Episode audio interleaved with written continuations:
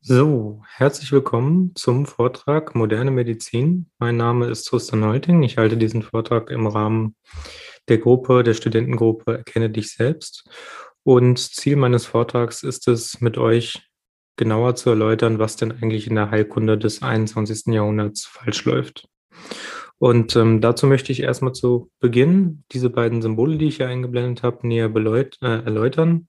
Das eine links, die einfache Schlange, ist der Esculap-Stab oder auch der Asklepios-Stab.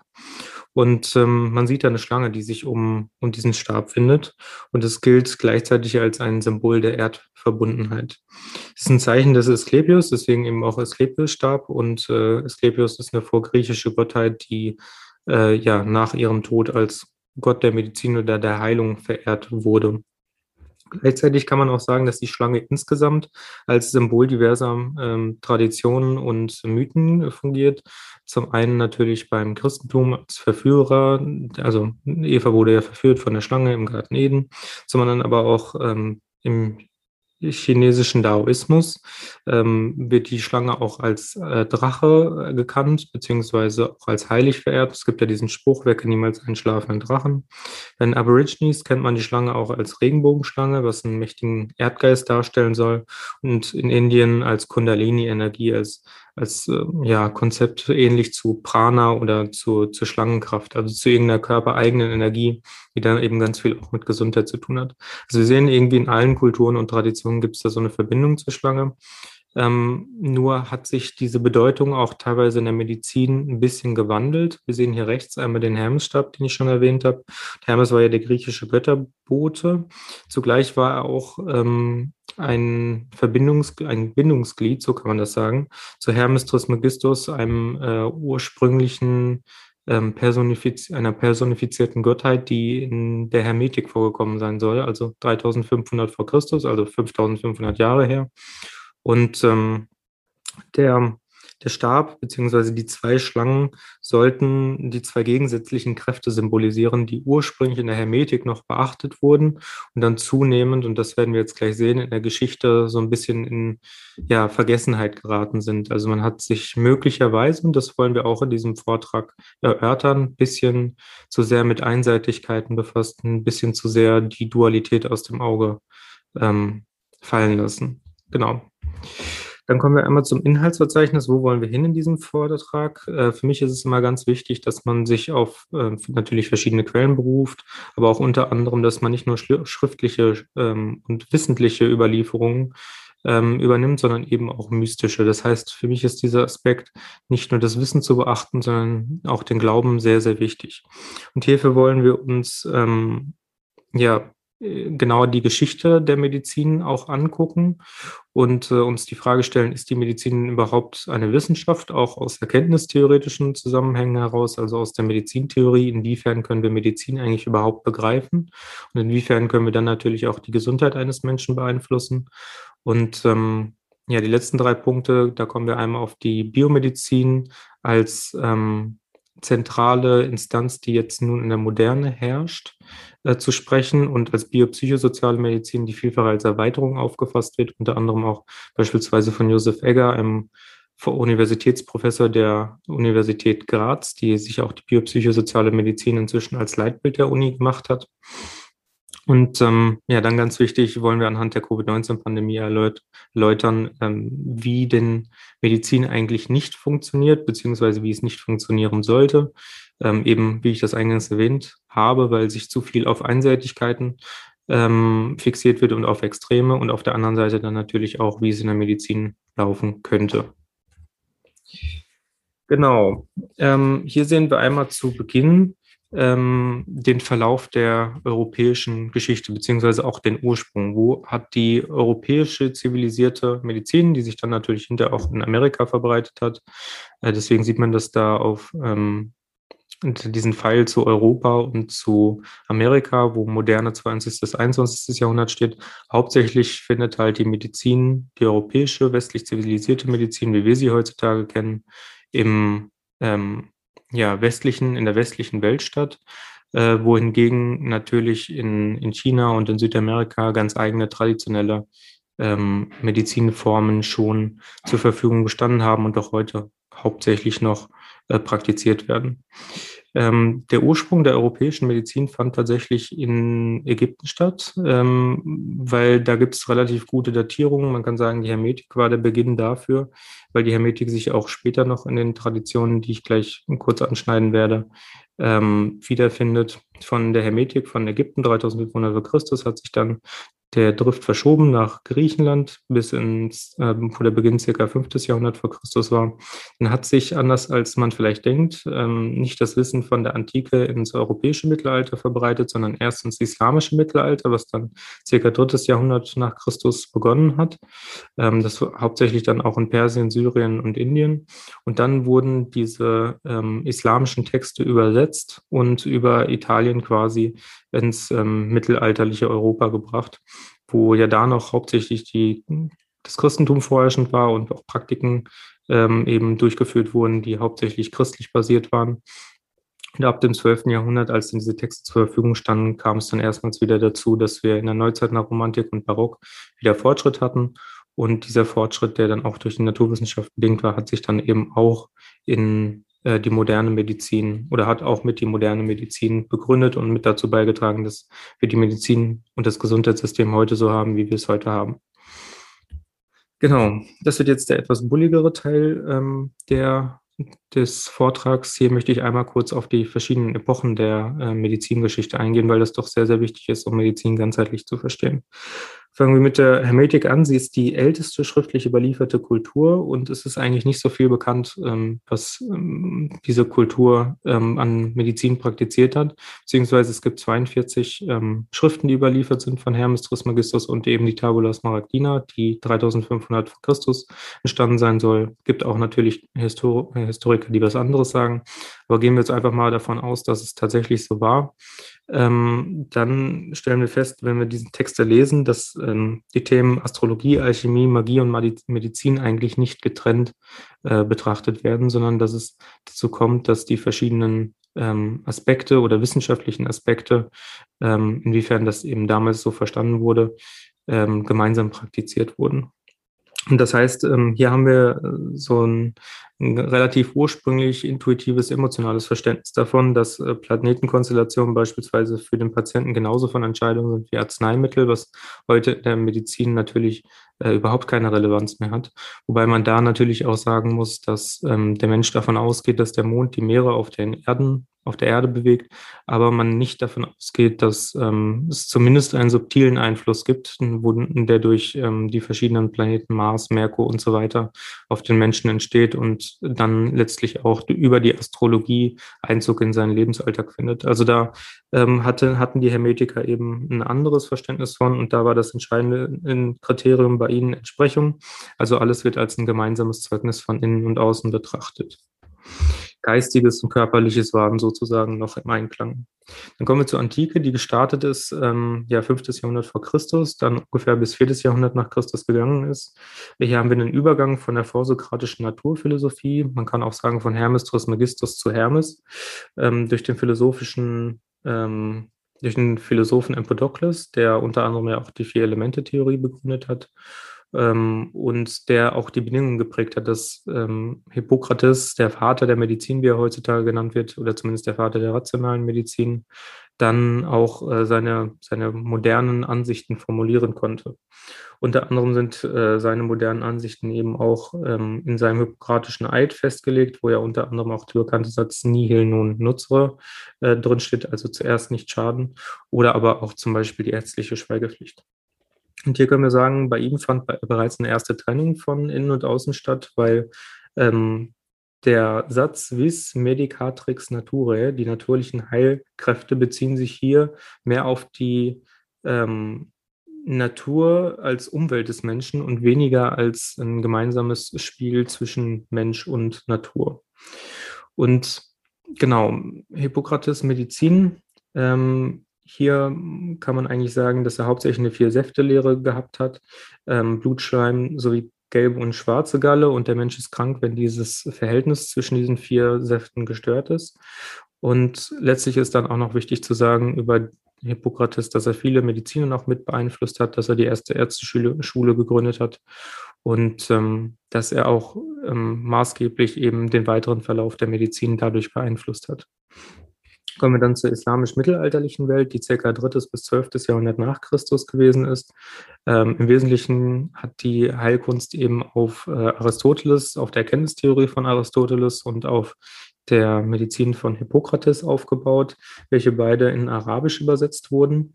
Und ähm, ja, im Gegensatz zum dunklen Mittelalter des Europas äh, hat hier das, die Medizin wirklich eine Blüte erfahren. Und äh, es wurden beispielsweise Krankenhäuser entwickelt, die den Hygienestandards von 19. Äh, Jahrhundert und 20. Jahrhundert entsprochen haben. Und ähm, ich kann hier auch den Film Der Medikus sehr empfehlen, weil ich den persönlich auch sehr geschätzt habe, auch weil da eben eine sehr, sehr wichtige Person der Geschichte drin vorkommt. Äh, Ibn Sina oder Avicenna, wie er genannt wird, der den Kanon der Medizin geschrieben hat. Also das erste wirklich umfassende Werk darüber, was Medizin ist, was Medizin kann und wie Medizin sich beim Patienten eben verhalten soll. Und genau, das äh, europäische Mittelalter hat dann eben letztlich auch viel einfach auf den, ähm, Islam, äh, auf den islamischen Schriften aufgebaut, wie ich das eingangs erwähnt habe, indem da über die, ähm, über die Schule, ähm, die in Italien gegründet wurde, Salerno, also es war eine Forschungsanstalt quasi, wurden die äh, Texte äh, über die Handelswege dann nach Europa gebracht und auch äh, übersetzt. Das heißt, das europäische Mittelalter, was circa bis 15. Jahrhundert nach Christus gedauert hat, ähm, war relativ abhängig von islamischen Schriften, hat wenig eigenen Fortschritt mit in die Medizin gebracht. Ähm, allgemein waren auch die medizinischen Standards wie heute, die wir haben, also Hygiene, Wohlstand, dass wir genügend Ernährung haben und auch eine hohe Lebenserwartung, die waren damals der Allgemeinheit nicht wirklich zugänglich. Und ähm, das zeigte sich dann eben auch an, äh, ja, wie gesagt, der Lebenserwartung und an den Standards, die die Menschen äh, da hatten. Ähm, Fortschritt gab es noch in der Kräutermedizin vom 6. bis 12. Jahrhundert nach Christus. Äh, hier haben vor allem Mönche einiges geleistet und ähm, die bekannte Hildegard von Bingen, die ja auch viel mit Heilsteinen praktiziert hat, dies auch eben da einzuordnen. Dann zwischen ähm, europäischem Mittelalter und Neuzeit ist dann Paracelsius anzusiedeln. Ähm, also Paracelsus wird ja auch Theophrastus Bombas von Hohenheim genannt. Er ist so die Verbindung eigentlich äh, zwischen den beiden Epochen, wobei er auch ein bisschen da herausragt, muss man sagen. Also ähm, äh, durch sein Wissen über Alchemie, über Philosophie, über Medizin ähm, kann man ihn nicht so richtig einer Epoche zuordnen. Und ähm, seine Lehren, die er verbreitet hat, unter anderem die Spagyrik, die Arzneimittelherstellungen ähm, werden heutzutage noch angewandt. Und ähm, sein Wissen und seine Leitsätze, wie die Dosis macht das Gift, lassen wirklich darauf schließen, dass er so ein umfangreiches Wissen gehabt hat, dass er eben viel immer nach dem Gleichgewicht geht, was ja auch in der ähm, biopsychosozialen Medizin im äh, 20., 21. Jahrhundert jetzt auch wieder neu aufgefasst wird und auch neu verstanden wird und dann auch erstmals natürlich rational empirisch nachgewiesen werden kann. Und er hat das damals schon praktiziert und das lässt auch eben darauf schließen, dass ähm, ja, sein Wissen gereicht hat von Philosophen über, von, von Giordano Bruno, ähm, über, also seinen Zeitgenossen, über Hermes Trismegistus. Also er muss da wirklich ein ganz, ganz umfangreiches Wissen gehabt haben. In dieser Weise erfuhr die äh, Hermetik auch in der, im 16. Jahrhundert eine Art Renaissance und trug auch, zur Initial, trug auch zur Initialzündung der Naturwissenschaft bei, wobei die Hermetik als solche Lehre sich da nicht wirklich durchgesetzt hat, sondern eher Neuzeit, Barock und Romantik mitbestimmt hat.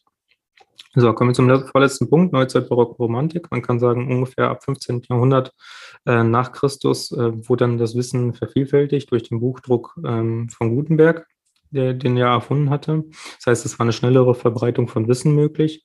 Ähm, und zugleich war natürlich auch der Beginn der Naturwissenschaft, weil ähm, Personen, also teilweise auch Genies, wie zum Beispiel Newton oder eben Kepler, Bacon, Galileo, dann ab 16. und 17. Jahrhundert dazu beigetragen haben, dass erstmals wirklich ähm, der Mensch sich Gedanken gemacht hat über Erkenntnistheorie, was kann er überhaupt erkennen, ähm, und das hat eben auch ganz, ganz entscheidend bei der Medizin dazu beigetragen, dass es Fortschritt gab. Die Medizin im Allgemeinen ist immer sehr, sehr abhängig von anderen Wissenschaften gewesen, wie der Soziologie, wie der Physik, wie der Chemie.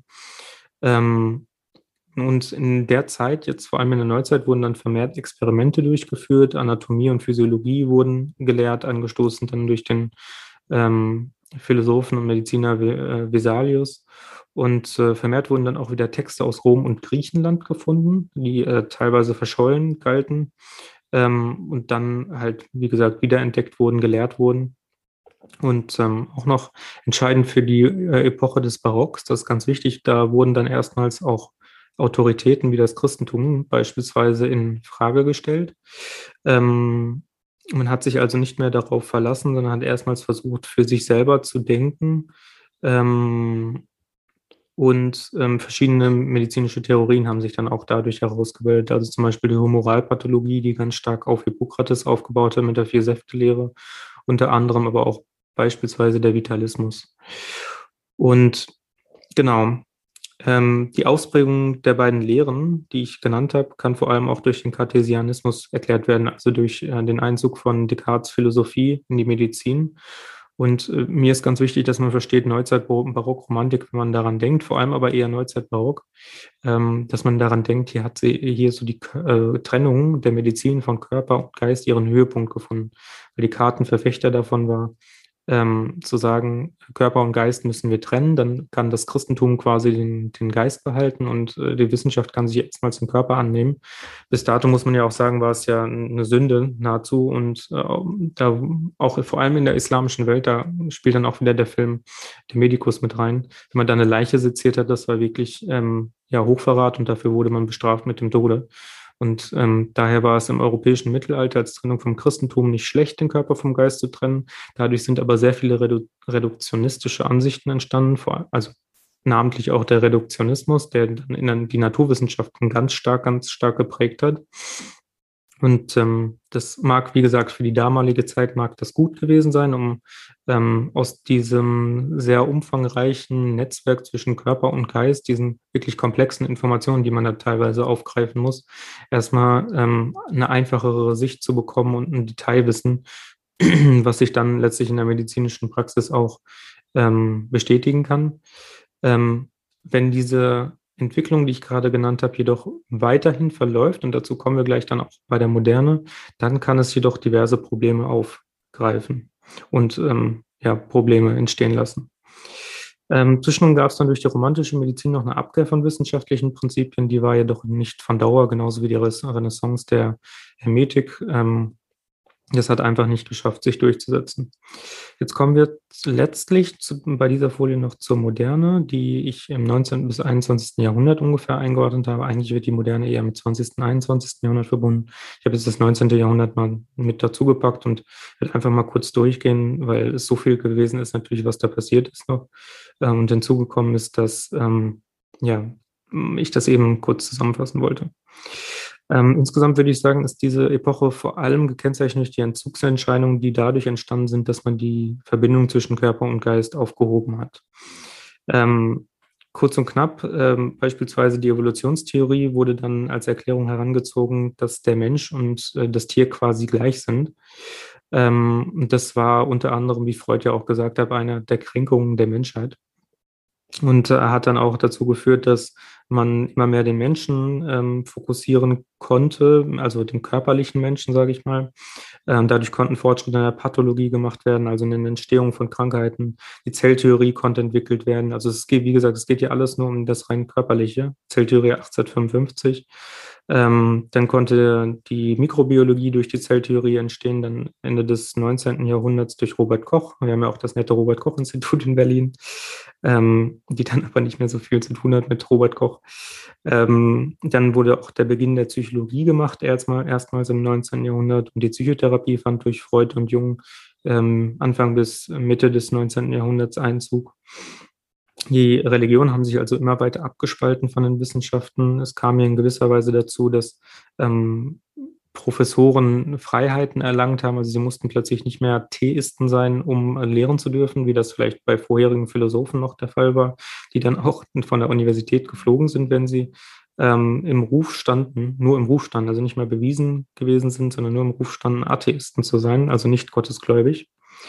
Und ähm, ja, auch die Fortschritte der Physik und Chemie führten hier zu einer Erweiterung der Medizin, vor allem im Bereich der Physiologie, das heißt Stoffwechsel, Hormonsystem, Mikrobiom, dann im 20. und 21. Jahrhundert und natürlich der Neurologie. Und später kam es dann auch Ende des 20. Jahrhunderts und da sind wir jetzt gerade auch noch in der Phase zu der Zusammenführung der einzelnen Wissenschaften, ähm, zum Beispiel in die Psychoneuroimmunologie, die dann die umfassenden Wechselwirkungen verschiedener Systeme des Körpers Mensch versucht zu verstehen. Insgesamt, aber das ist eher die Ausnahme und das ist auch eher so, da stehen wir eher am Anfang der Epoche, dass die Wissenschaften wieder zusammengeführt werden, würde ich sagen.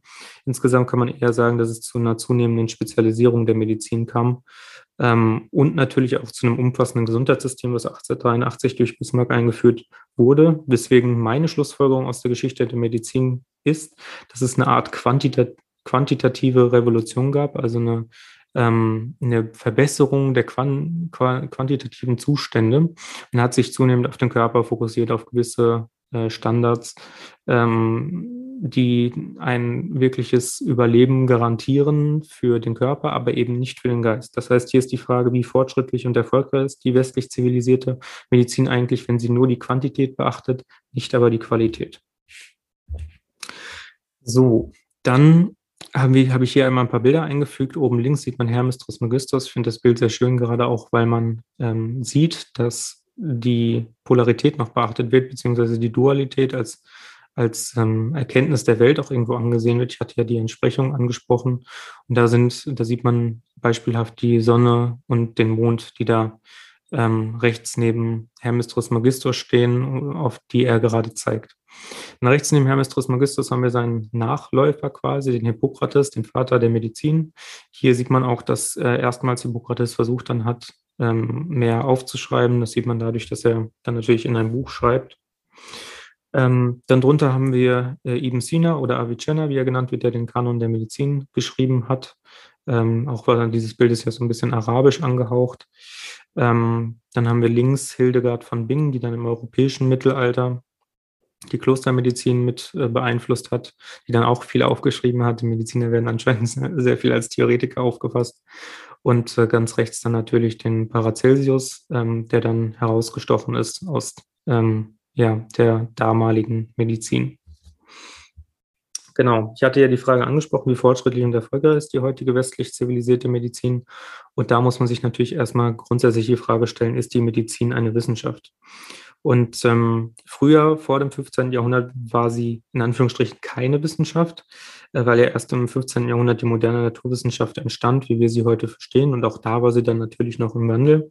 Aber die Medizin als Praxis, das habe ich ja auch schon erläutert, war immer und ganz unmittelbar mit dem Fortschritt anderer äh, Wissenschaften verbunden. Das heißt mit der Physik, mit der Chemie, mit der Biologie und mit der Soziologie, aber auch teilweise dann später noch mit der Psychologie beziehungsweise das heißt teilweise ganz eng verbunden natürlich auch mit der Psychologie. Und ähm, die moderne Medizin ist in gewissem Maße abhängig von der Wissenschaft. Das kann man schon durchaus so sagen.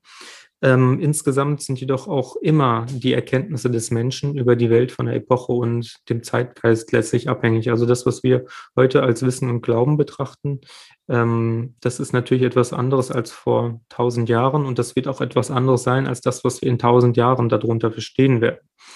Ähm, hier muss man also ganz klar sagen, Medizin ist heute nicht besser als ähm, früher, zumindest im qualitativen äh, Sinne. Und äh, die Medizin wird wahrscheinlich auch, wenn es in die richtigen Bahnen verläuft, in tausend Jahren auch wieder ähm, noch, noch fortschrittlicher sein, weil sie noch mehr äh, Wissen generieren kann und auch noch den Glauben möglicherweise besser einordnen kann als qualitativen Aspekt dabei. Ähm, das heißt, ohne den Fortschritt der Wissenschaft wäre Medizin heute keine Wissenschaft, zumindest eben nicht so, wie wir sie verstehen.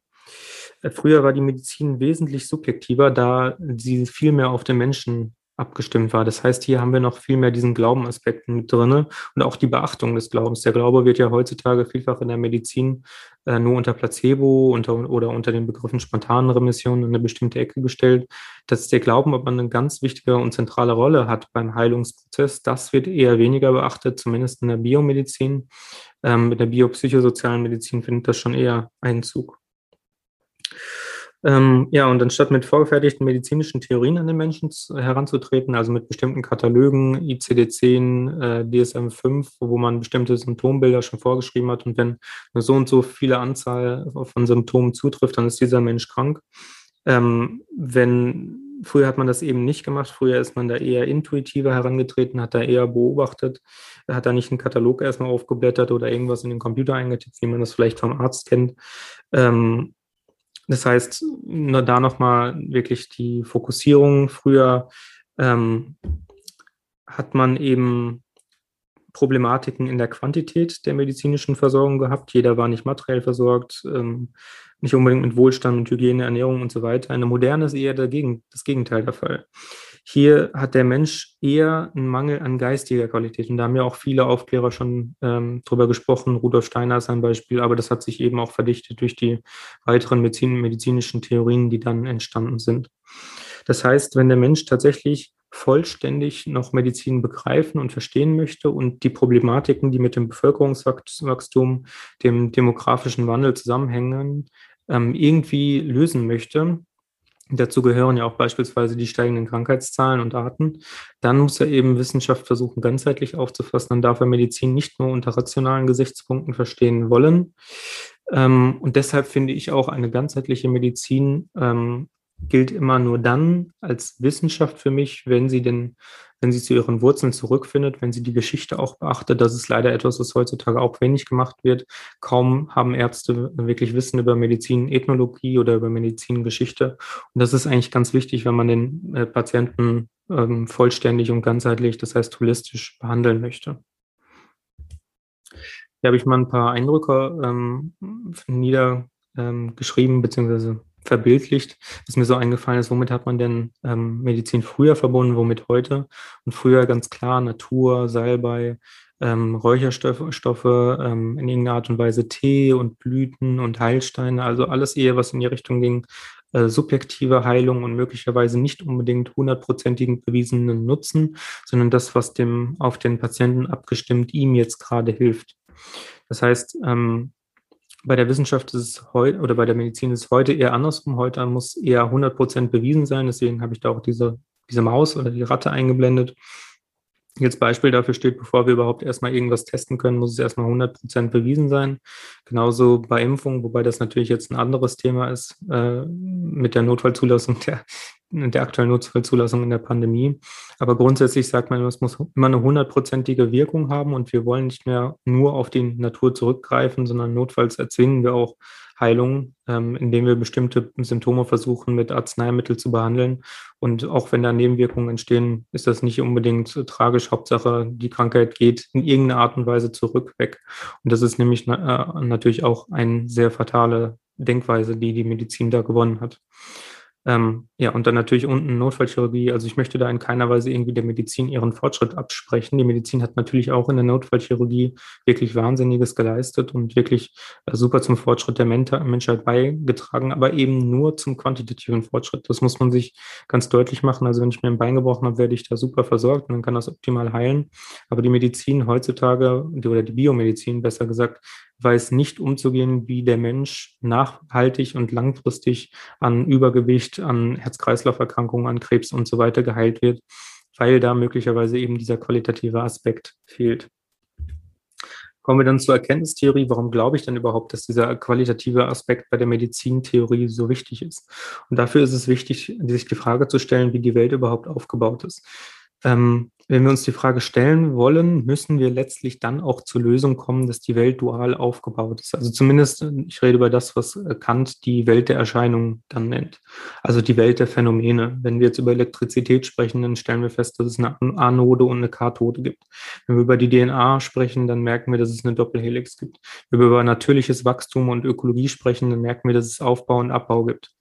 Ähm, und das findet man wirklich bei allen Aspekten des Lebens, auch bei zum Beispiel ähm, den eigenen Sinnen. Also wir empfinden etwas als warm und kalt, äh, als etwas als schmerzlich und äh, freudig, oder wir empfinden etwas als ähm, ja, Druck oder Sog, äh, zumindest jetzt in Bezug auf die Haut, aber natürlich auch als Phänomen der Physik. Ähm, wir, äh, wir, sehen etwas als oben und unten ähm, und ja, da diese Attribute würden sich eben noch vielfach äh, weiter ähm, aufzählen lassen, aber letztendlich kommt man zu der, ähm, zu der Erkenntnis, dass, die, dass sich jede Struktur nur dann erkennen lässt, wenn sie in ihren Gegensätzlichkeiten betrachtet wird. Das heißt, ich verstehe äh, bestimmte Phänomene nicht, wie die Elektrizität, wenn ich nur die Anode betrachte, also wenn ich nur den Pluspol sehe, äh, beziehungsweise den Minuspol, sondern ich muss eben auch das Gegen, die Gegensätzlichkeit dazu einbeziehen. Und das ist auch eine der ähm, großen Erkenntnisse aller ähm, Denker gewesen. Also die Idee der Dualität findet sich bei jedem großen Denker, wenn auch nicht unbedingt explizit genannt. Die Unterschiede ergeben sich erst dann, wenn man ähm, unterschiedliche Schlüsse aus der Dualität zieht. Ähm, das heißt, die Wichtigkeit der Dualität wird zum einen nicht richtig gewürdigt, aber auf der anderen Seite ähm, diese, äh, muss man sagen, dass diese fundamentale Erkenntnis, die schon ursprünglich bei den Hermetikern da war und in der Tabula Smaragdina, also so wie innen, so wie außen, äh, aufgeschrieben wurde, findet sich natürlich nicht nur in Wissenschaften, sondern auch in den Religionen wieder. Und jetzt zur Deutung von ähm, Descartes, beziehungsweise zum Cartesianismus, den ich schon ähm, äh, äh, ähm, erwähnt habe, der ja auch ähm, im Mittelalter so eine Art Höhepunkt der Trennung zwischen Körper und Geist ähm, zu, oder dazu geführt hat. Und die Frage ist also nicht, die wir uns stellen müssen, und das hat der, Kartes der Cartesianismus hat sich ja ganz viel mit der Dualität befasst. Die Frage ist nicht, ob die Dualität existiert, sondern was das jetzt für den Menschen und für die Medizin bedeutet. Und die, der Cartesianismus hat gesagt, die, die Dualität ist absolut. Also wir müssen Geist und Körper trennen. Sie haben nichts miteinander zu tun. Und ähm, wir können Körper äh, isoliert betrachten, wir können Geist isoliert betrachten und kommen trotzdem zu vollständigen Ergebnissen. Das heißt, hier wird strikt getrennt ähm, und auch wenn es irgendwie so eine Brücke über die Seele gibt in Religion, aber auch natürlich teilweise noch in ähm, Parawissenschaften und auch in natürlich Wissenschaften wie der Psychologie, hat das also keinerlei äh, Bedeutung mehr für die Medizin, aber auch für den Alltag der Menschen. Und daraus folgt, dass die Polaritäten als grundsätzlich unterschiedlich und einfach unvereinbar gesehen werden. Das heißt, es ist nicht wie beim Yin-Yang-Symbol im Daoismus, dass die Gegensätzlichkeiten ihre, ihr Kraftzentrum jeweils im gegensätzlichen ähm, äh, in der Gegensätzlichkeit haben, sondern jedes, jede Dualität, jedes Gegenstück ist jetzt absolut nur noch für sich und so würde man dann auch beispielsweise daraus folgen, dass Wissen etwas fundamental Unterschiedliches ist als Glauben und nichts damit zu tun hat. Und das ist, das ist natürlich äh, problematisch. Das ist sehr, sehr fatal weil dieses ähm, Problem wurde erst wieder in der Moderne um die Quantenphysik, das heißt Anfang des 20. Jahrhunderts, äh, wieder aufgegriffen, wo man dann gemerkt hat, oh, man kann Subjekt und Objekt nicht wirklich voneinander trennen. Und das ist mir auch ganz wichtig ähm, zu verstehen, äh, dass man auch Wissen und Glauben nicht voneinander trennen können, weil es beides essentielle Aspekte des Menschen sind, genauso wie Körper und Geist, wie Ratio und Emotio. Also das muss man immer als ergänzend betrachten, um den Menschen in seiner Ganzheit, in seiner Vollständigkeit zu begreifen. Ähm, man darf es hier an dieser Stelle nicht mehr trennen. Wie gesagt, das war damals zu dem Zeitpunkt völlig in Ordnung, aber heutzutage muss man das eben dann doch ähm, wieder zusammenführen, weil die Ergebnisse, weil die Erkenntnisse da sind, um es eben zuzulassen. Genau, und Probleme, die äh, dann daraus folgen für die Medizin, sind zum Beispiel, es kann nur eine wahrhaftige Lösung geben wie zum Beispiel Patentrezepte, bestimmte Arzneimittel. Und auch wenn sie unzulängliche Ergebnisse in der langfristigen Heilung haben, also über fünf bis zehn Jahre zum Beispiel, und nur kurzfristig das Symptom lindern und Nebenwirkungen haben, wird das trotzdem als wahrhaftige Lösung angesehen.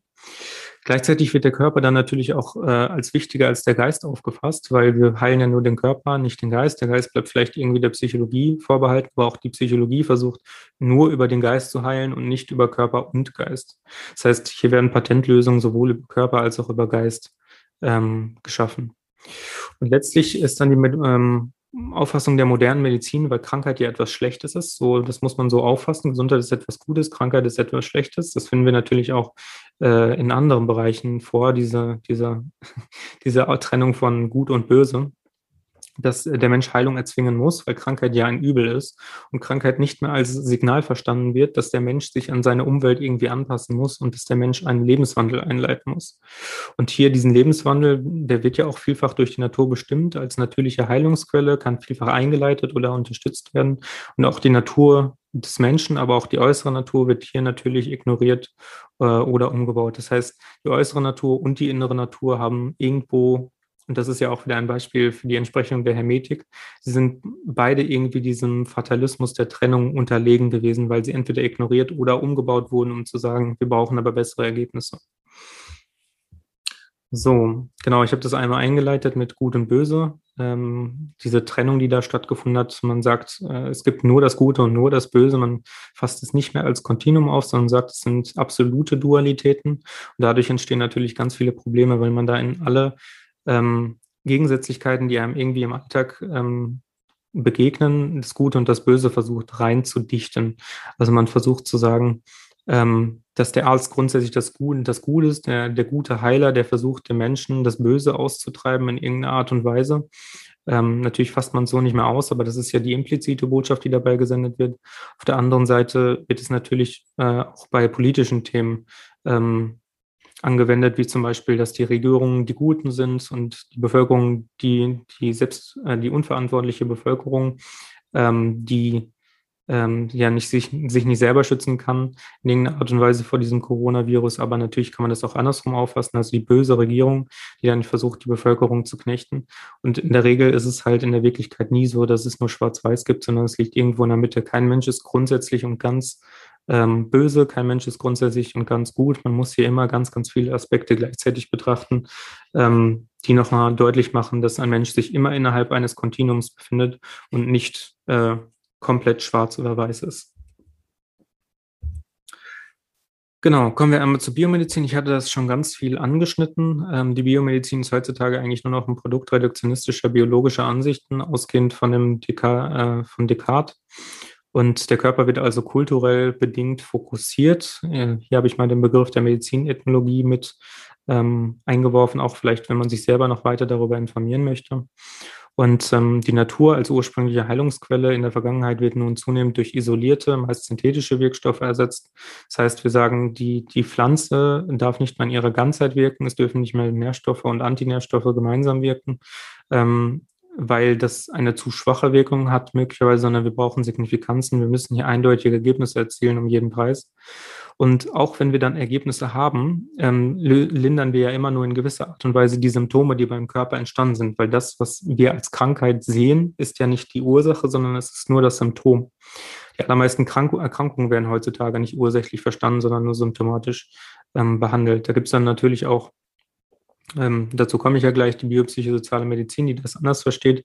Aber das, was eben heutzutage zum allergrößten Teil praktiziert wird, ist eben diese Symptomlinderung. Man geht zum Arzt, man bekommt irgendwas verschrieben und ähm, dann soll das Problem äh, durch einen Patentwirkstoff irgendwie gelöst werden. Aber man versteht eben nicht, wenn es ein geistiges Problem ist, dass ähm, ja, das sich im Körper theoretisch nur äh, verschiebt, weil Körper und Geist natürlich eine so innige Verbindung haben, ähm, dass da unter an, äh, untereinander, unter den Systemen des Menschen, also nicht nur im Körper, also nicht nur ähm, das Immunsystem, das Darmmikrobiom, die Neurologie und so weiter, sondern auch die, die ähm, geistigen Qualitäten des Menschen miteinander in Verbindung stehen.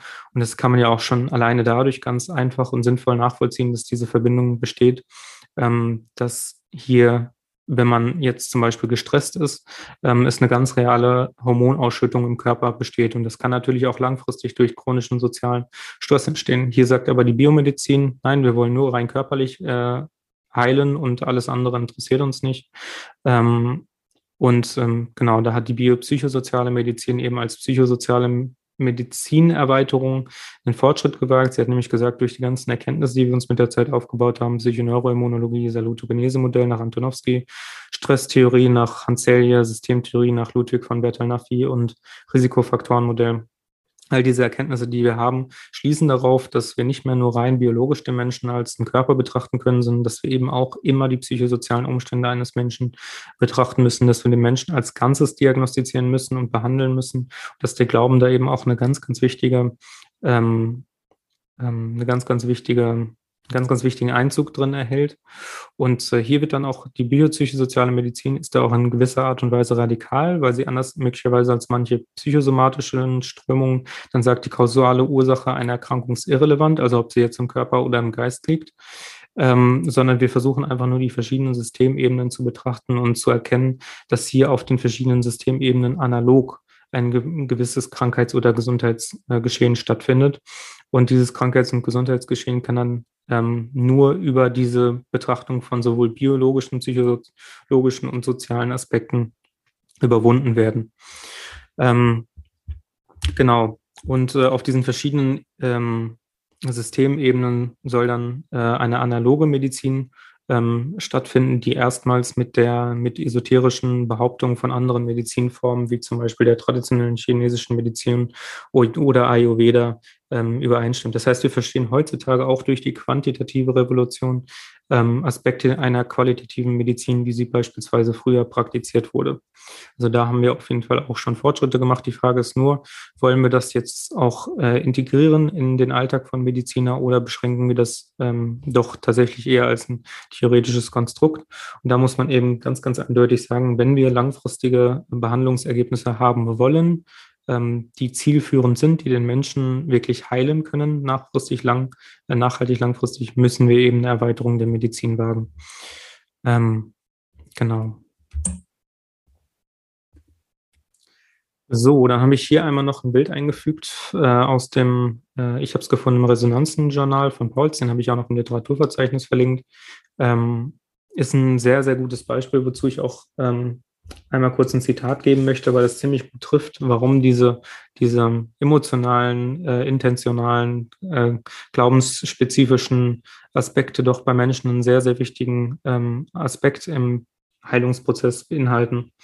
Und hier schreibt Pauls äh, zu der Abbildung, auch die beste medizinische Behandlung ist abhängig von den sozial-emotionalen Ressourcen und Coping-Fähigkeiten der Betroffenen und ihres sozialen Umfelds, insbesondere der Familie aber auch die weitere soziale Umgebung, zum Beispiel Arbeitsplatz und die Öffentlichkeit insgesamt sind einzubeziehen. Gibt es falsche Vorstellungen über die Krankheit, Stigmatisierung und Ausgrenzung oder informiertes Verstehen, Akzeptanz und Unterstützung?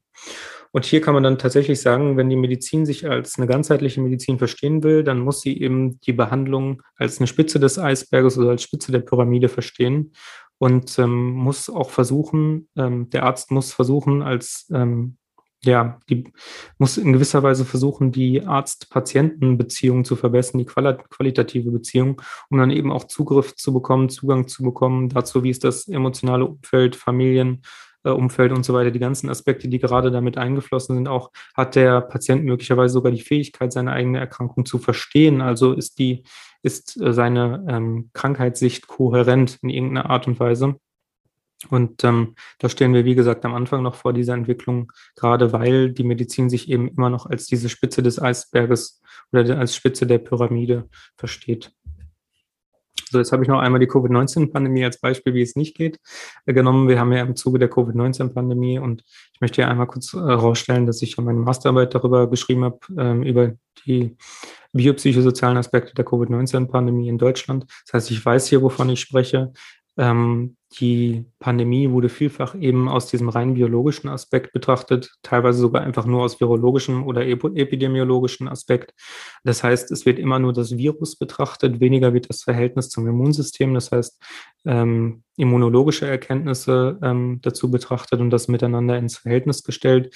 Ähm, und der Höhepunkt ähm, hat sich ja, hat ja dann stattgefunden, als teilweise eine Tagesschau-Reporterin geschrieben hat, ja, ein gutes Immunsystem schützt nicht vor ähm, Covid-19 und das ist eben auch aus biopsychosozialer Perspektive als, als Theorie von Krankheit und Gesundheit, die dem Menschen autoregulative Eigenschaften ähm, zuweist, also sagt, der Mensch hat eine gewisse Eigenverantwortung gegenüber seiner Gesundheit, kann die Krankheit mit beeinflussen durch diese Faktoren, die ich alle aufgezählt habe.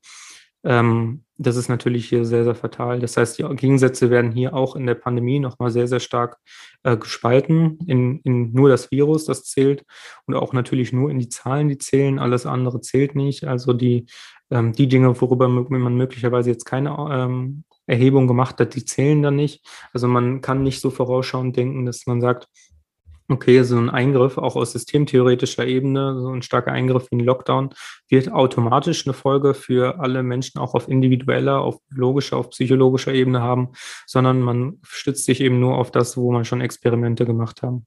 Und da sage ich, wir brauchen eine Implementierung des biopsychosozialen Modells als ganzheitlicher Ansatz, weil wir hier eben verschiedene äh, psychologische, biologische und soziale Theorien miteinander vereinen können und das Gesundheitssystem auch irgendwo ähm, besser ähm, entlasten können und auch revolutionieren können. Und eine Folge, die dann natürlich daraus entsteht, dass man das biopsychosoziale Modell integriert ist. Der Mensch ist, eben nicht Krankheitsüberträger, er ist nicht nur Virenschleuder, sondern er ist ähm, ein ganzheitlicher Mensch. Es gilt nicht für jeden Menschen das Gleiche. Jeder Mensch ist individuell, hat andere Vorerfahrungen, hat andere Bedingungen und so weiter und so fort.